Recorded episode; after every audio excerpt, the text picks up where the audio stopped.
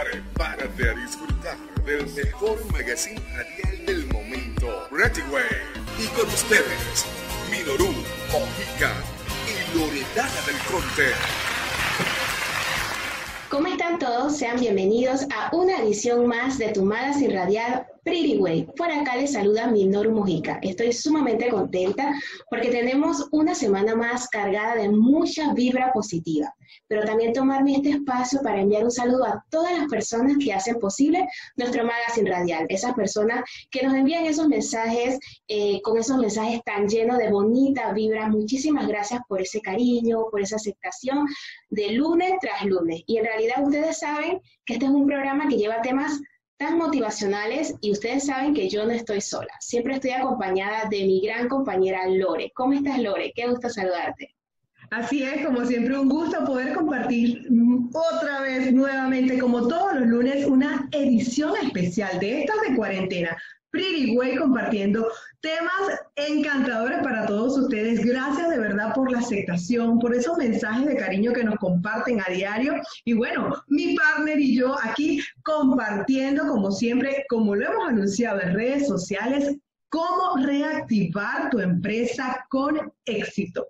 Y antes de eso, les recuerdo nuestras redes sociales que desde ya están activas, arroba Lore del Conte, arroba Namaste 1080, arroba Araguaney Radio Chile, arroba Pretty por supuesto, la www.araguaneyradio.com de Chile para el mundo haciendo esta transmisión para todos ustedes. Espero que les guste este contenido que hemos preparado, como siempre, con muchísimo cariño para todos ustedes. Gracias por la aceptación. Y bueno, como tú dices, antes de entrar en materia, yo tengo que decir recordarles a todos que Pretty Way es una presentación especial que llega a todos ustedes bajo el patrocinio de Pequeñísimo. Los más deliciosos pequeños de Panamá los encuentras en Pequeñísimo Boquitas a todo dar, pequeños de piña con queso, guayaba con queso, de Nutella, especial para tus reuniones y eventos, eventos en casa, porque realmente, y compartir en casa con Pequeñísimo, hasta online, un party online lo puedes hacer con Pequeñísimo al 214-3440 o 6491-6404. Pequeñísimo en tiempos de cuarentena te resuelve. Y bueno, ahora sí, nosotros hemos activado un temazo. Hoy primero de junio, inicio de mes, inicio de semana, muchas empresas ya activas y bueno, como decir, a la buena de Dios con toda esta situación, las personas ya también pueden salir desde hoy lunes. Vamos a ver cómo va esto. Yo creo que estamos aplicando el cómo vaya viniendo, vamos viendo. El hecho es que nosotros viendo cómo ya muchas empresas se activan desde hoy, hemos traído un invitado súper especial para, para compartir con ustedes el tema cómo reactivar tu empresa con éxito. Él es conferencista, autor, experto en manejo de crisis, con más de 20 años de experiencia trabajando en grandes organizaciones y en diferentes países.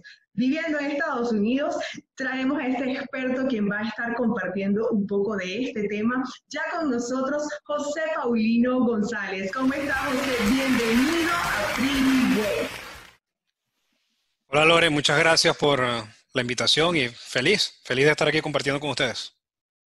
Qué bueno, de verdad nos complace tenerte, sobre todo hoy en día, bueno, como ya lo hemos estado hablando, hoy justamente se están activando muchísimas empresas. Pero antes de iniciar, bueno, o, darle de lleno con el tema, em, estaría bueno que nos compartas un poco con todas las personas que nos están sintonizando sobre tu trayectoria. Bueno, yo creo que ya tú me presentaste eh, muy bien. Gracias además por esa presentación.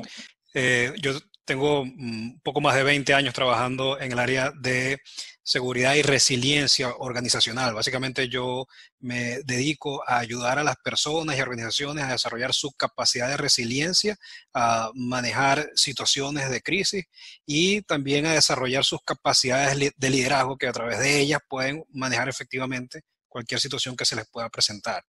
Eh, tengo un poco más de 20 años trabajando, como tú dijiste, en diferentes países y actualmente eh, estoy radicado en los Estados Unidos, donde soy director eh, de una empresa multinacional de más de 60 mil empleados con más de 50 eh, operaciones en más de 50 países. Eh, lo que ha sido una gran experiencia esta situación que estamos viviendo, porque cada cultura, cada país, cada ah, región ha vivido esta situación de una manera diferente. Entonces, tener la capacidad de adaptar, adaptarnos a cada realidad en donde estamos ha sido un reto bien interesante del que hemos tenido muchos aprendizajes. Excelente, José. verdad que muchísimas gracias que estés con nosotros. Eh, bueno, pero para iniciar inmediatamente en materia, que es lo que las personas quieren, te comento que hoy, primero de junio, aquí en Panamá, nos estamos reactivando.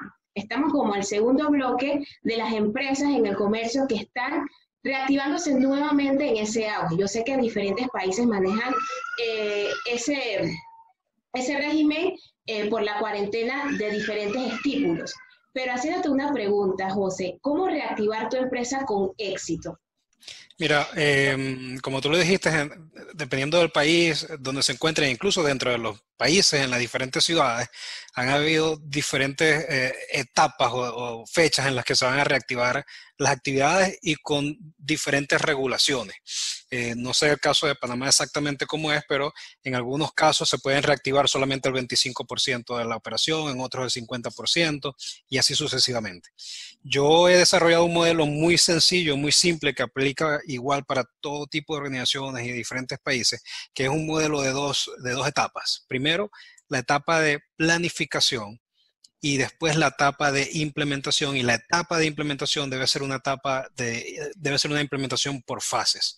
En la, en la etapa de planificación hay varios aspectos que tenemos que evaluar y, y, aquellas empresas porque muchos muchos no han pensado esto de la planificación, pero estas empresas que no lo hayan empezado no, entren en pánico. Todavía hay tiempo de hacerlo. Nunca es tarde para comenzar un proceso de planificación antes de la reactivación. Cuando, y cuando nos referimos a planificación es simplemente eh, apartarnos un poco de la situación y tener una perspectiva amplia para evaluar varios aspectos. Primero, el, aspecto comunicacional, cómo voy a hacer para comunicarme tanto con mis clientes como con mis empleados. Eh, el aspecto financiero, hacer una revisión de todo, eh, de todo eh, el sistema de, costos de la, de la, organización, lista de precios. Tercero es el tema de la cadena de suministros. La cadena de suministros se ha visto afectada en todos los niveles, entonces evaluar cómo ha sido afectada mi propia cadena de suministro. El cuarto es el tema de regulaciones legales, cuáles son esas regulaciones legales que me aplican a mí y que yo debo tomar acción. Y eh, el quinto y no menos importante, la parte de mercadeo, cómo voy a, hacerle saber a la gente que ya yo estoy, eh, que ya yo voy a abrir, bajo qué condiciones voy a abrir, cómo voy a adaptar mis servicios y mis productos al mercado. Todos esos son aspectos que yo tengo que evaluar y planificar antes de yo poder reactivar mi negocio. Una vez que ya yo haya evaluado mínimo esos cinco aspectos, entonces voy a ir a la parte de implementación, que es cuando ya entonces este, voy a abrir mi negocio con lo que yo llamo una operación mínima viable. Una operación mínima viable es esa operación que me permite estar activo eh, y cubriendo las necesidades específicas de mi, cliente, pero que al mismo tiempo me permite operar con seguridad, manteniendo el nivel de calidad de mis productos y mis servicios. Y, hago mucho énfasis en esto porque lo más importante para cualquier organización debe ser la seguridad de su persona. Eh, y, cuando me refiero de sus personas, no solamente de sus empleados, sino de sus clientes y de, todos los stakeholders de la, de la organización. Entonces, dos aspectos que no puedes perder de vista eh, al momento de reactivar tu organización es la seguridad de tu gente y la calidad de tus servicios o productos. Excelente. Hay una parte afectada en todo esto que es en sí la mano de obra, los empleados, se han visto una situación que, bueno, como tú dices, esto da para grandes empresas, pequeñas empresas, pero ¿qué le dices entonces o qué recomendaciones si le haces a las empresas para que no pierdan de vista muchos, muchos de su personal que quedaron sin trabajo? Mira, este es un momento para actuar y sobre todo las organizaciones, para actuar con compasión y ser muy empático. Pero cuando yo menciono estas dos palabras, la gente lo ve como algo por ahí muy efímero eh, y muchas veces incluso lo tienen dentro de los valores de la organización pegado en la pared. Pero no es el momento de verlo pegado en la pared, sino de vivirlo, de aplicarlo. ¿Por qué? Yo he visto varios casos en diferentes organizaciones eh, con las que eh, asesoro y es que ahí hay por un lado miedo de algunos empleados de volver a trabajar. Por otro lado, eh, hay imposibilidad de volver a trabajar de algunos empleados porque tienen a los niños en su casa, las escuelas no están funcionando, las guarderías, etc. Entonces es el momento de tú ser empático con tus empleados y tomar acciones que les permitan a ellos eh, volver, reintegrarse al trabajo, pero con algunas adecuaciones en los horarios para que ellos no se vean muy afectados. Por otro lado está quienes perdieron su trabajo organizaciones que tuvieron que despedir un alto porcentaje de sus empleados. Y a mí me gusta mucho compartir el ejemplo de Airbnb. El CEO de Airbnb eh, actuó de manera magistral porque primero aseguró que hubieran comunicaciones directas con cada uno de sus empleados. No hubo un despido masivo por alguna de estas plataformas que existen, sino que hubo una comunicación directa. Segundo, eh, les dio ciertas facilidades para que ellos pudieran buscar trabajo en otros lugares, como por ejemplo dejarles las computadoras. Las laptops que ellos tenían asignados del trabajo, él dijo, no, quédense con ellas porque ustedes van a necesitar un laptop para poder buscar trabajo. Puso su departamento de recursos humanos y de, reclutamiento a disposición de los empleados para que también los ayudaran con información para que ellos pudieran buscar eh, trabajo. Fíjate que esto tiene un efecto eh, en dos áreas. Una, un efecto positivo en esa gente que se quedó sin trabajo porque los estás ayudando a que ellos salgan adelante en una situación tan compleja como la que estamos viviendo, pero por otro lado también tuvo un efecto positivo en los empleados que se quedan trabajando en la organización. Porque los empleados que se quedan trabajando en la organización se sienten que están trabajando para una empresa que verdaderamente se preocupa por su gente que, que su gente es un, activo, por llamarlo de alguna manera, importante para ellos. Entonces eso eleva la moral y los empleados que se quedan trabajando contigo van a dar el todo por el todo en esta nueva fase en la que estamos entrando como organización. Y para finalizar, hay un tercer aspecto, que mucha de la gente de la que tú estás saliendo está saliendo por la situación que se ha presentado, pero no porque ellos no sean buenos trabajadores, no porque no porque no sean trabajadores eh, valiosos para tu organización, sino porque la situación cambió y tú tienes que hacer algunos cambios en tu, en tu estructura. ¿Qué pasa? Cuando tú tomas este tipo de acciones, tú aseguras un trato digno y con respecto eh, a esos empleados que van saliendo, esos son empleados que van a estar ahí para cuando tú los necesites volver a contratar, van a venir con ganas y con una moral alta a trabajar contigo nuevamente. Y eso es algo que las empresas tienen que considerar en este momento. El personal del que tú estás saliendo está saliendo por la situación que se te está presentando, pero tienes que pensar en el futuro de la empresa. El mundo no, eh, tu empresa, si quieres que siga existiendo, tienes que saber que vas a necesitar en algún momento de estas personas. Entonces, la mejor manera de asegurar que puedes recontratarlo o rehire, como se dice en inglés, es darle un trato con respeto y digno. Excelente, José. En realidad que me leí tu guía para decirte y para serte sincera, me la leí porque me llamó muchísimo la atención y hay un punto que quiero recatar, que tú estabas mencionando que un 5% de los países del mundo quizás estén preparados para la situación actual y solamente un 19% está, tiene una planificación media. Entonces, mi pregunta sería, con tu guía, ya que sé que tú manejas una multinacional muy grande, ¿esta guía, aplica para pequeña, mediana y grande empresa también? De hecho, cuando yo creé la guía fue pensando en el emprendedor pequeño y mediano empresario que no tiene los recursos económicos para pagar un asesor que lo ayude en este proceso de reactivación de su negocio. Entonces yo dije, bueno, ¿cómo puedo ayudar a la mayor cantidad de personas posible? Y dije, bueno, voy a crear esta guía, que es una guía totalmente gratuita, en la que además de darles un paso a paso, eh, incluí un checklist una lista de chequeo con los puntos que ellos deben considerar y esa guía ellos la, ellos la pueden imprimir y adaptarla a su negocio o empresa en particular. Entonces, lo hice fue precisamente pensando en ello. Y, cuando tú te refieres a ese 5% de, eh, de países que estaban preparados, me refiero a nivel de gobiernos. El 5% de los gobiernos y el 17% tiene una capacidad media. Pero cuando vamos al punto de vista de organizaciones, el porcentaje es mucho menor, mucho menor. De hecho, te puedo decir por mi experiencia que cuando nosotros desarrollamos planes de manejo de crisis, las pandemias eh, eh, son como la última, están de último en la lista de situaciones que se pudieran presentar. Y, te lo digo que están de, último cuando se incluyen, porque a veces ni siquiera se incluyen. Entonces, son muy pocas las, empresas que estaban preparadas para enfrentarse a una situación como esta.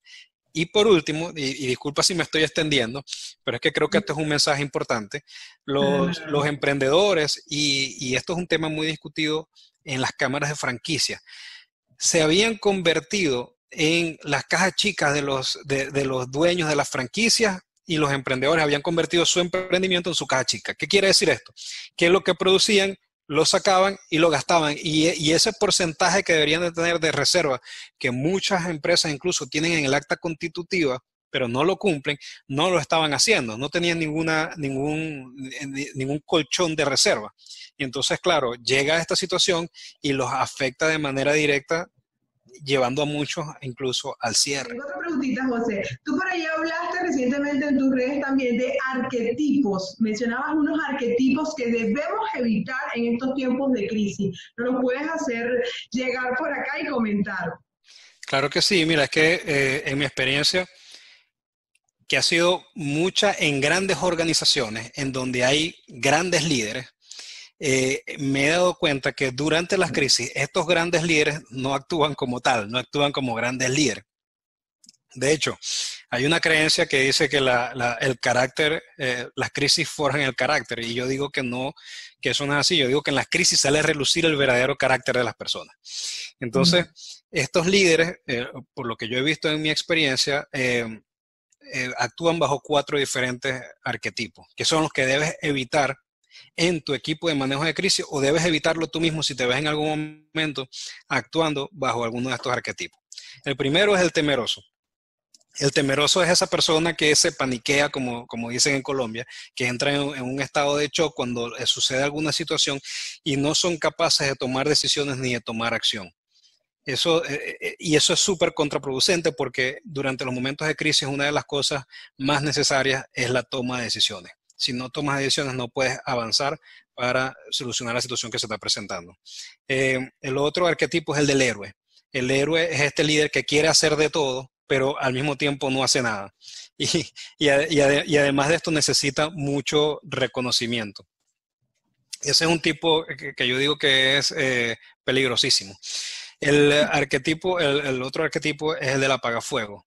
El apagafuego eh, se olvida de la estrategia, y entonces se, se encarga de lo táctico. Y, eso también es contraproducente porque entonces no, no, no consigue los objetivos a largo plazo que tienes planteado para tu organización por estar atendiendo tareas que no son de tanta importancia. Y el cuarto arquetipo es el, eh, el soñador, que es aquel eh, líder extremadamente positivo que dice, no, esto va a pasar, eh, o a nosotros no nos va a afectar, eso, no, eso le pasa a otros, pero a nosotros no, es extremadamente positivo. Lo que lo lleva, bueno, en, realidad los cuatro arquetipos eh, tienen algo en común y es que eh, los lleva a una situación de no tomar acción. Cuando tú actúas bajo alguno de estos cuatro, lo, lo, que sucede es que no tomas acción. Y una de las cosas que necesitas en la crisis, además de tomar decisiones, es tomar acción. Si no, nunca vas a salir de la situación en la que estás. Qué bueno. Qué bueno, me encanta. Bueno, la verdad, y estamos así como que eh, me encanta todo el contenido que has compartido. El tiempo en radio es netamente corto. De verdad, ha sido un placer. Estoy muy encantada con todo lo que has compartido. Me parece muy valioso. Y bueno, ¿qué tal si nos compartes entonces tus redes sociales para las personas que nos están escuchando? ¿Cómo te podemos encontrar? En Instagram es donde soy más activo, comparto más información, es arroba un café con JP. También tengo un podcast donde me pueden escuchar en Spotify, en cualquiera de estas plataformas, eh, que se llama Un Café con JP. Así de sencillo. Eh, me escuchan y ahí nos tomamos un cafecito en el podcast. Eh, gracias a ti por la invitación y estoy a la orden para todo aquel que necesite alguna ayuda o algún, empuje, algún empujoncito en estos tiempos de crisis. Yo creo que todos tenemos la responsabilidad de aportar un grano de arena a quien lo necesita. Si cada quien aporta un grano de arena, vamos a hacer una montaña de buenas voluntades y de acciones positivas. Así mismo es, José. En verdad que muchísimas gracias por tu tiempo, por la espera, que sé que ha sido un poquito larga, pero te lo agradecemos muchísimo y de todo corazón. Aquí en Panamá tienes una familia y bueno, siempre las puertas abiertas del programa Pretty Way. Y bueno, esperamos seguir manteniendo esa comunicación tan bonita y tan amena. Y bueno, ya saben a descargar la guía. Yo en lo particular ya la descargué, ya me la leí varias veces y en verdad está muy interesante para aplicarla, ya sea en las pequeñas empresas, medianas o grandes empresas. Así que muchísimas gracias a todos por esa aceptación de lunes tras lunes. Así que nos vemos en una próxima edición de tu magazine radial Pretty Way.